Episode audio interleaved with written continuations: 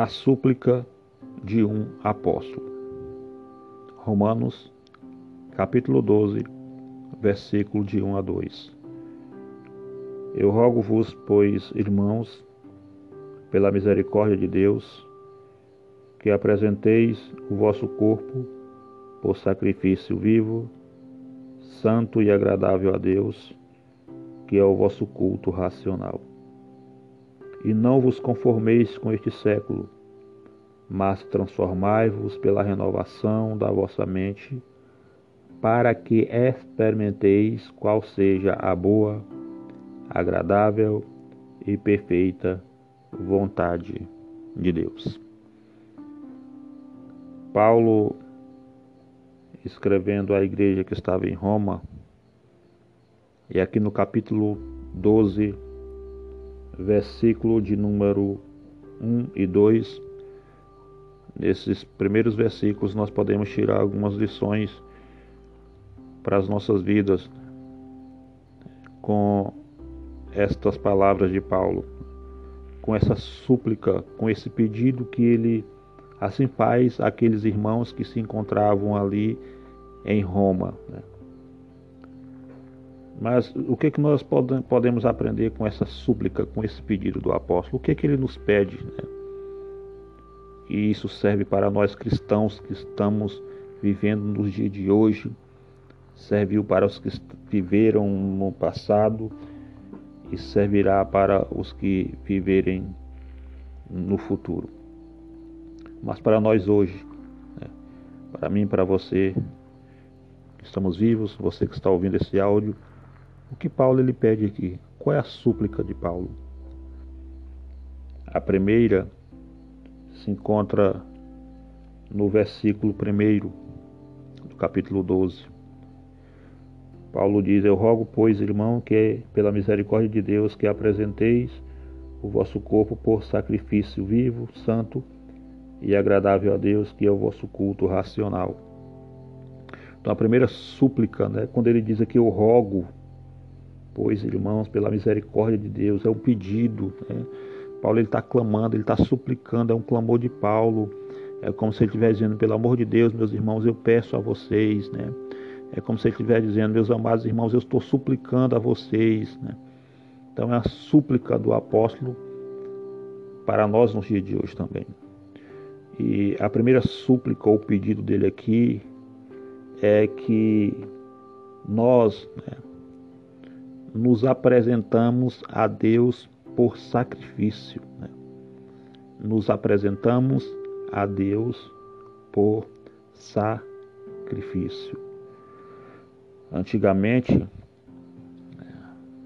a, o povo de Israel ele tinha o hábito de sacrificar animais né, no ritual pelos seus pecados.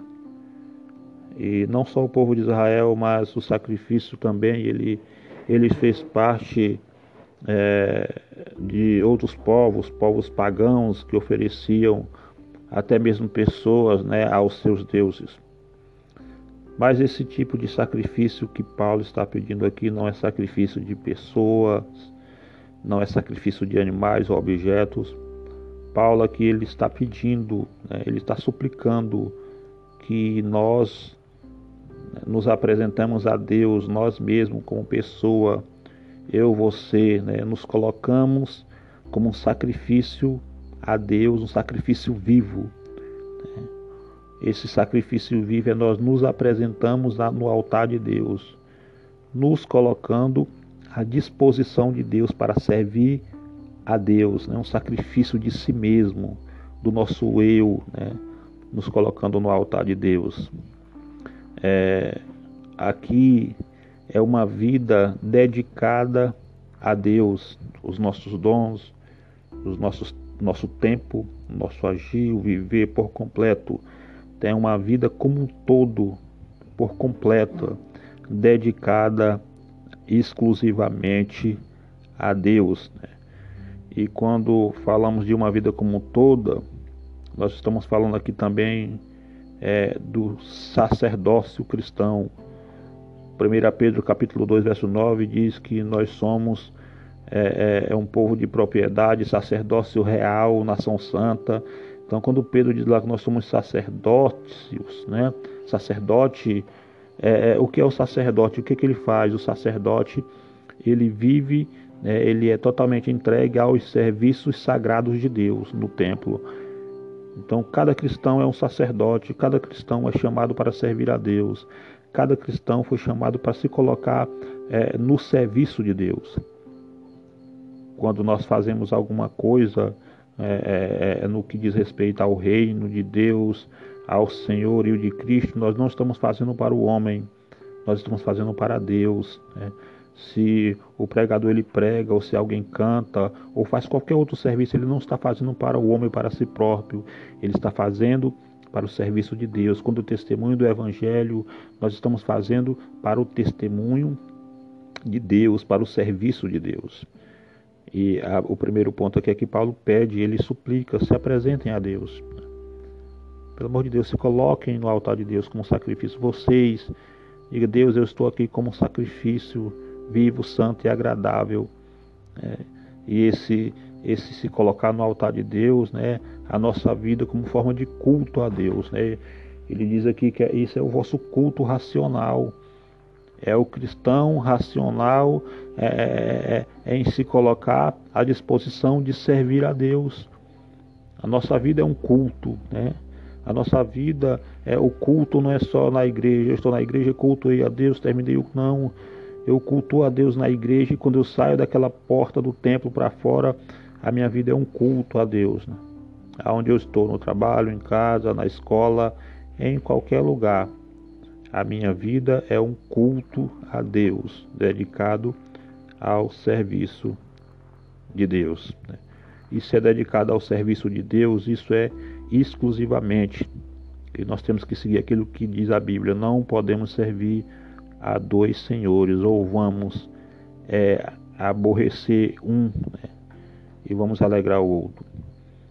A, outra coisa importante que nós aprendemos aqui, que está no versículo de número 2, que Paulo diz assim: E não vos conformeis com este século, mas transformai-vos pela renovação da vossa mente, para que experimenteis qual seja a boa, agradável, perfeita vontade de Deus. A outra súplica de Paulo aqui é que nós não devemos nos conformar com este século, com este mundo. Né? O mundo na Bíblia ele tem algum significado. Primeiro, o mundo é o cosmos, né? a criação, é, é, é, é, o universo, ou o mundo, as pessoas, ou o mundo, o sistema corrupto né? desse mundo que nós vivemos. E Paulo aqui está se referindo ao sistema corrupto do mundo. O, o que este mundo ele, ele pode nos dar de bom? O que esse mundo pode nos oferecer de bom? Com certeza nada. O que o mundo nos dá é, é, é, é sofrimento, é, dor, é, medo. É, o que esse mundo nos causa é angústia. O que esse mundo nos causa é, aquilo que muitas vezes nos, nos, nos traz um sentimento de pesar então o mundo ele é mau, né? o sistema corrupto do mundo que muitas vezes quer nos levar a, a pecar contra Deus, a desobedecer os seus mandamentos, a, a, a, vivermos uma vida fora do padrão que Deus exige. Então nós não devemos nos conformar com este mundo. Se nós olhamos para o mundo, se nós olhamos para e dizemos está tudo bem, né? Está tudo bem na minha casa, minha dispensa está cheia de, de eu estou abastado de tudo. Então nós estamos nos conformando com este mundo mal. O cristão, de maneira nenhuma, ele pode olhar para o mundo e dizer que está tudo bem, porque o mundo é mal. Né? As coisas do mundo são má e a, no, nos conformar ou na algumas Bíblias diz nos amoldeis, é o me adequar ao mundo. Não, já que o mundo está pedindo assim, então vamos viver assim. Já que o mundo está pedindo para a gente agir assim, então a gente tem que agir, é o sistema. Então, se for assim, nós estamos nos corrompendo. Né? Nós estamos deixando de viver uma vida agradável a Deus para vivermos uma vida agradável ao mundo. Né? E nós estamos entristecendo a Deus e com certeza é, é, é, estamos alegrando o inimigo das nossas almas. Então Paulo diz: Não vos conformeis com este mundo, não se conforme com este mundo, né, de maneira nenhuma, porque o mundo ele é mau, o sistema corrupto do mundo. A nossa casa não é aqui. É, a, nós, no, a, a, nossa terra natal não é aqui, nós somos peregrinos deste mundo mal, deste mundo cheio de, de, de, de, de maldade que nos causa dor e nos causa pesar. E o outro pedido de Paulo, a outra súplica aqui, é que ele pede que, mas transformai-vos pela renovação da vossa mente. Interessante que ele diz, mas transformai-vos pela renovação da vossa mente. Como é que eu vou me transformar? Uma nova criatura, um novo ser, a, a, a vida, vivendo a vida que agrada a Deus, transformando a minha mente, renovando a minha mente. Renovando de que forma? Pensando aquilo que é agradável a Deus. Paulo diz, né? Pensai nas coisas lá do alto. Se aqui neste mundo, durante esse dia, nós pensamos nas coisas desse mundo, nós pensamos nas coisas desta vida, então nós não estamos é, é, é, experimentando a agradável, perfeita vontade de Deus. Nós temos que encher a nossa mente das, de coisas agradáveis a Deus, né? da, daquilo que, que dá prazer ao Senhor, que é a Sua palavra, é, é, é, é as coisas do reino, do Evangelho, é vivermos o Evangelho a cada dia. Que possamos renovar a nossa mente com as coisas do Espírito que possamos renovar a nossa mente com a palavra de Deus. Né? O que nós temos colocado em nossa mente? De, será que temos renovado, renovados a nossa mente com as coisas que vêm de Deus, as coisas espirituais de Deus, ou nós temos colocado na nossa mente as coisas deste mundo? Então, quando nós é, nos apresentarmos a Deus, como um sacrifício, né? Como forma de culto, né? quando nós não nos conformarmos com este mundo, né? com este mundo mal, com certeza nós vamos é, é, renovar a nossa mente e assim nós vamos estar experimentando a boa, agradável e perfeita vontade de Deus. Será que estamos experimentando a vontade de Deus para a nossa vida? Estamos vivendo a vontade de Deus para as nossas vidas? que possamos a cada dia entender qual é a vontade de Deus, o que Deus quer para que, que possamos, que vivamos a cada dia. Que a graça e a paz de Cristo habite em cada coração. Em nome de Jesus. Amém.